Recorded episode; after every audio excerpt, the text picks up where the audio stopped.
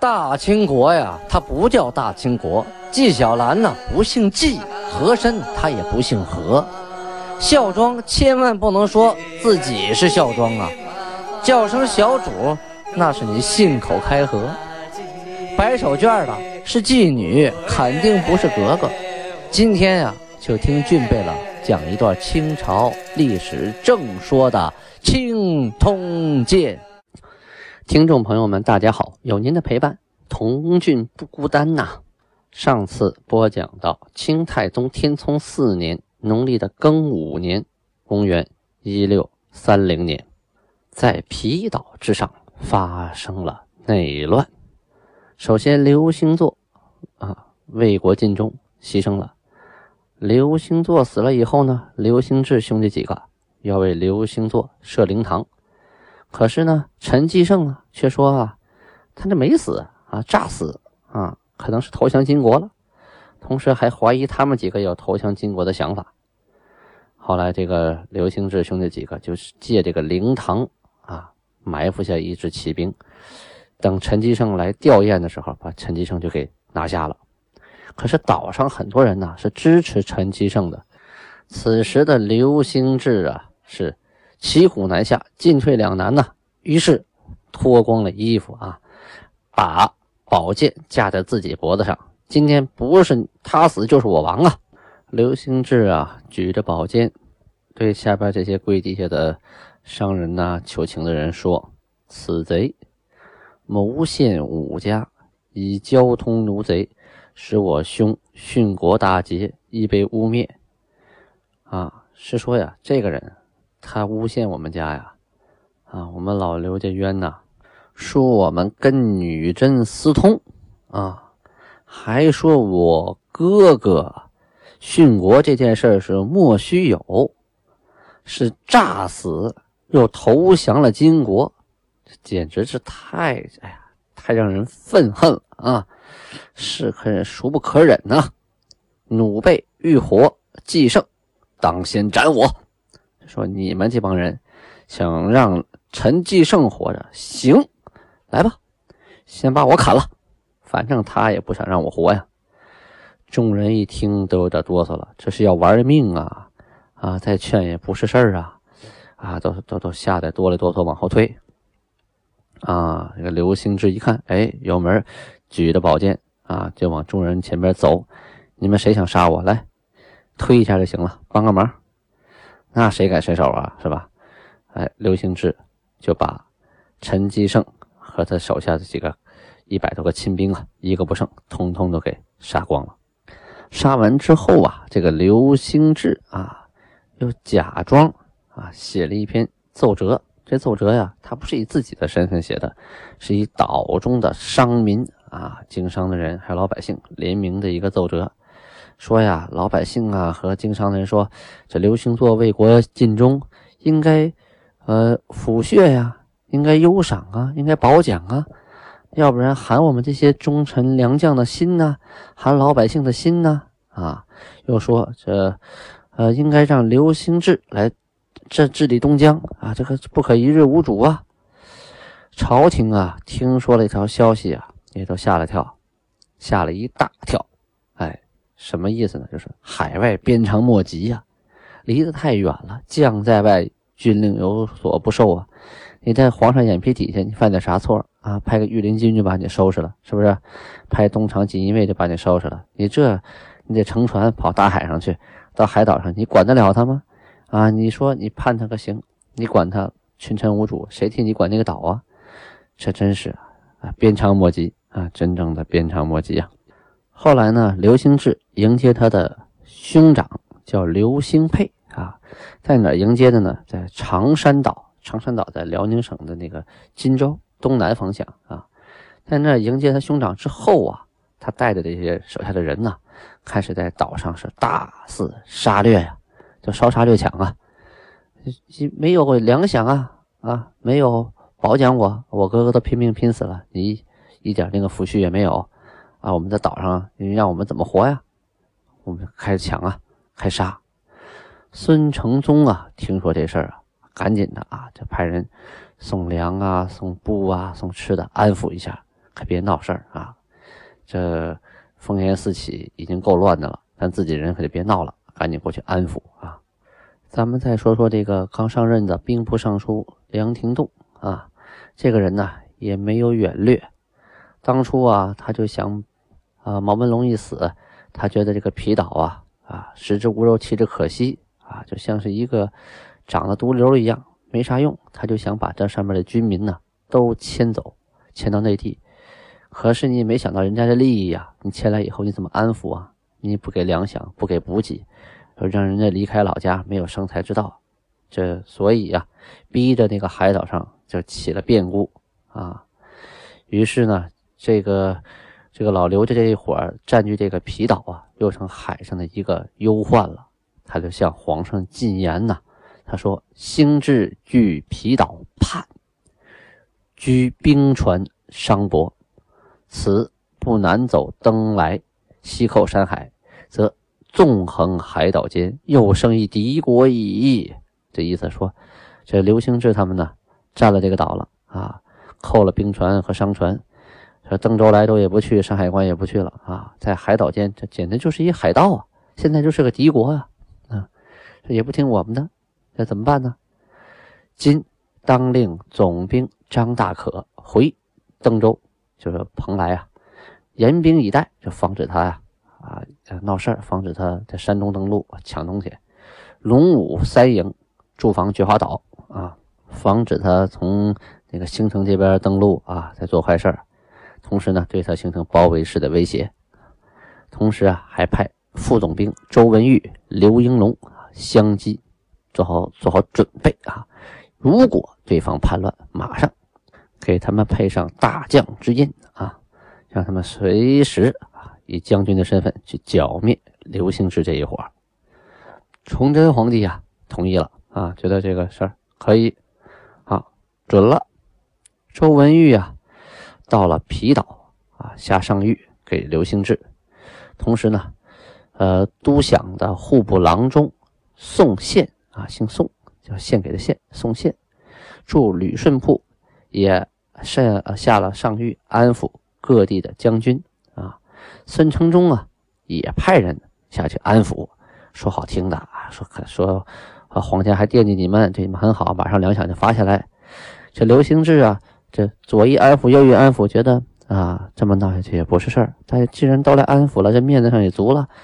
陈继胜诬陷我啊，诬陷我，但是被我给杀了。杀完之后呢，上面没追究。哎，他毕竟是个朝廷大员呢，让我给杀了，没追究，那说明我做的对呀。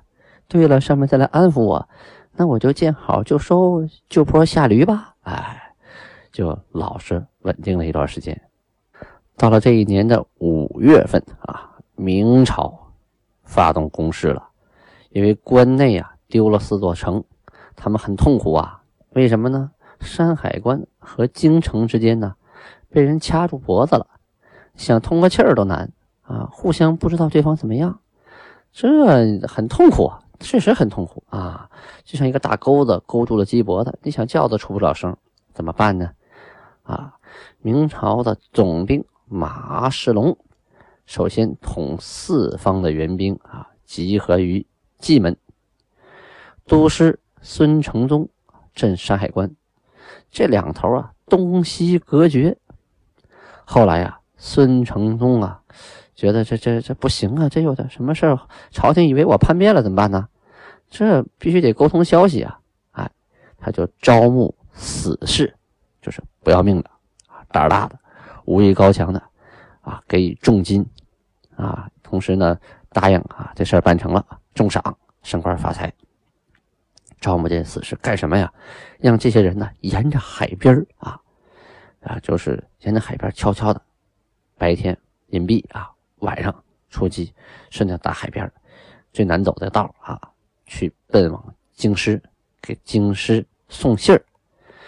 这帮人啊，还真的费了九牛二虎之力啊，躲过了金兵的搜索，到达了京城。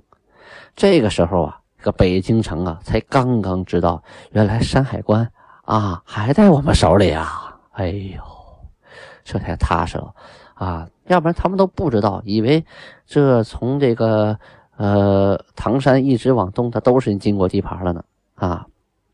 这才知道啊，原来这金国是绕了个圈过来的啊，就把中间抢掉了四个城啊，从遵化啊一直往南啊，唐山这个地区原来是这么回事儿啊。这才知道，谁让那个时候没有无线电，没有微信了是吧？更没有电话是吧？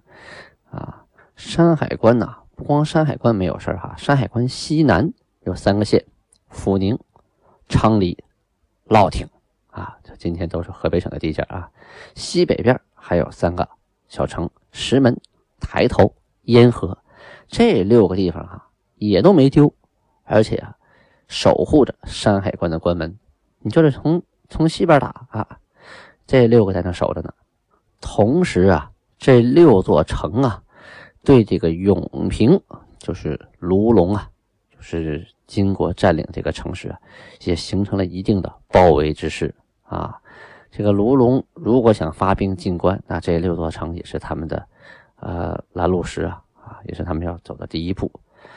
孙承宗啊，就是严格的啊，天天就盯着这六个城，严加防备。就怕哪个城被敲开大门啊，那山海关就裸露在外了。同时啊，派遣将领去守开平。开平啊，是今天唐山市的北边啊。还有人再派出几个人去守大将啊，去守建昌。建昌呢，在迁安县的东北。这样的话呢，整个这一条线就连起来了啊，整个这一条线就连成一条大线，一个大包围圈。和金国形成了对峙之势啊！咱们再说说这北京城啊，由于金兵入侵的时候围城啊，京城开始戒严，就四处啊放出消息啊，说京城被围攻了。各地的援军呢，先先后后来了二十多万呢，都绕在北京城的周边，也没人敢进城啊。皇帝没有旨意啊。你带着兵进来，你是想抓皇上吗？你是你是想造反呢？这二十多万人呐，在京城旁边长时间这么待着也不是事儿啊。这人吃马喂，挑费也很大呀。啊，同时他们也负责自己地方的守卫工作呀。啊，自己地方的也都在闹事儿啊，农民起义也是四处不断呢。同时，京城的围还没解啊，还有几座大城啊，还都在金国的手里边啊，遵化呀，再往南的这几个城。所以皇帝呀，就屡屡的下诏，就催他们去打打金军。你们来干什么来了？你们来解围啊！你们来解围，你们光围围住京城就行了吗？你们得把那些失去的城池给给收回来呀，给打回来呀，是吧？手下这些这些解围的将官呢，确实啊也有出战的啊，偶尔去跟金军打一仗，但是没有一股部队呀。说能从金军的手里夺回一城一地的，那马世龙啊，首先请命，他说我要带兵先收复遵化。孙承宗说呀，不然啊，尊在北，易取而难守，不如孤留之以分其势，而先屠滦。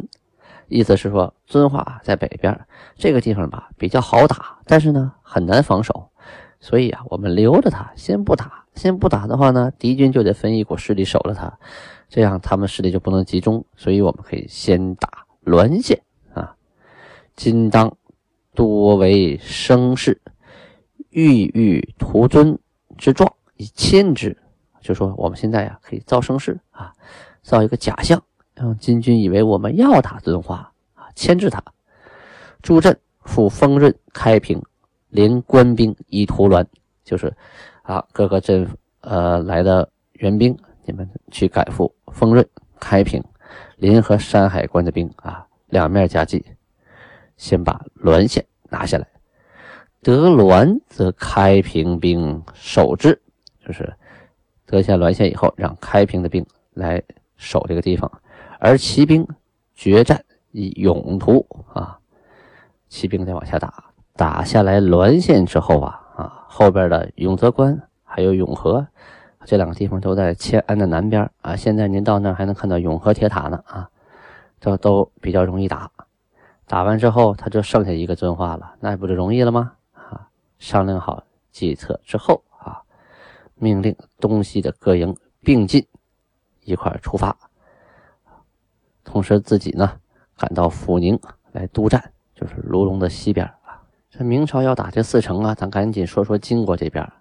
开始的时候，皇太极是命令贝勒阿巴泰领着兵啊守关内的四城，后来啊又命令大贝勒阿敏、贝勒硕托率美牛鹿兵二十，共五千人去把他替回来啊，就为了掐住敌人的脖子。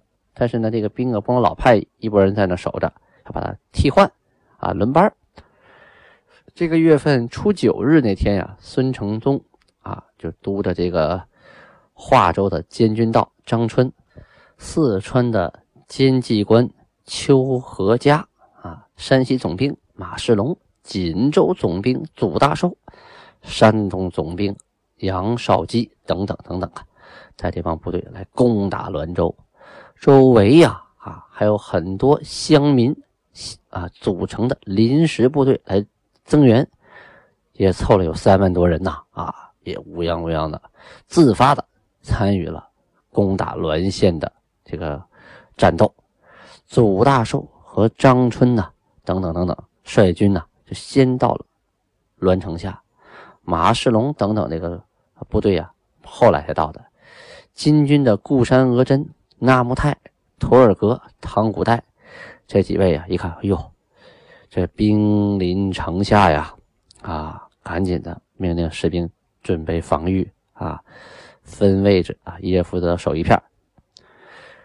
同时呢，还选择一部分精锐出城干什么呢？在城外绕着圈的打。为什么呀？尽量啊，别让这个呃民兵啊去到城墙上来，是吧？能在城外解决的战斗啊，他别在别在城墙根底下打，这样呢就被动了。一旦哪个城墙被弄豁了，就危险了。再有呢，金军的部队比较适合野战啊，马快啊，甲重啊，适合这野外战斗，所以就派出这么一支能打的，绕着城子打啊，从东边跑到西边，从西边跑南边，从南边跑到北边，这转圈打这个明军。这明军呢，还真扛不住这这这一波部队这么来回这么打。但是呢，这明军人多呀，你这股部队人少啊，你一打我我跑啊，你跑完我再回来啊，你伤不了几个人。时间长，你没体力了，你就得回城休息了。嗯，民兵啊，就这么来回来回的这么进攻啊。后来啊，盯准了纳木泰这一期的啊防御阵地，用火箭啊方法，咚咚咚把这个城楼就给烧了，城楼都着起大火了。当时这个大贝勒阿敏，还有贝勒硕托这俩人啊，正驻扎在永平，就是卢龙啊。当然，他肯定听说这个滦州被围了，怎么办呢？哎，这俩人为了保存实力啊，不去增援，但是呢，也不好意思，就是说，呃，一再表示没有。于是啊，派图赖、阿山等等率领着护军。这个护军呢，他这不属于哪个旗的部队哈，他属于单独的一部分部队啊，保护首领的一个小精锐，但是人数并不多啊。率领护军连日啊。就当天趁夜去袭击明军的军营，就是偷袭了一下，不是解围啊，就派了一个小股部队，半夜从后边偷袭了一下明军的步军的军营。可是明军这个部队也来的很多啊，来很多股，你偷袭的这个营盘对其他的营盘是没有什么伤害的。于是啊，呃，他觉得呃这也不太合适，又派遣大臣巴都里率多少人呢？只有几百人。去解救这个被围困的滦县啊，这个滦城。可是这几百人，那那对于明朝的大部队来说，真是杯水车薪呐，解决不了任何问题，送死去一样啊，是吧？不用想啊，到了就被民兵给吃吃光了啊。巴都里呀，突围进击，以三股入滦州啊。确实，这几百人啊，往里冲，冲前后冲了三回，真是冲到了滦州城下呀！冲到滦州城下也没有多大用，这几百人啊，那大贝勒阿敏手底下有没有兵啊？有，还真不少。要说都派过来解围啊，还真没问题啊。民兵还够呛的占到便宜，但是他没有，没有派兵，他为什么不派呢？他有自己的小算盘。好，要想知道他具体打的什么小算盘，咱咱们明天接着说。感谢诸位啊，聆听青铜剑，在这里呀，呃，童俊要提醒大家，请您一定下载喜马拉雅 APP，然后搜索青铜剑，然后点击订阅，这样才有用啊！要不然您听多少遍青铜剑呐，对这青铜剑的排名的提高啊，都是毫无帮助的呀！啊，因为。必须得有订阅人数的上升，现在订阅人数才八百多人啊，太少了，是吧？咱们听收听率都二十多万了，只有八百多人订阅，那他肯定是排名要靠后的。人家统后台统计啊，你就八百多人听啊，其实我们这都听了二十多万了，肯定不止八百多人呐。所以恳请大家一定下载喜马拉雅 APP，点击订阅。青铜剑，这样的话呢，每一天我有更新，都会有短信提醒您啊。青铜剑更新了，您可以听了，这样多好啊！安布拉巴尼哈，谢谢大家。再有呢，我这个下边的图片啊，图片您可以点击下载到保存到本地手机，然后长按二维二维码识别，就可以看到具备了满族文化工作室的全貌了。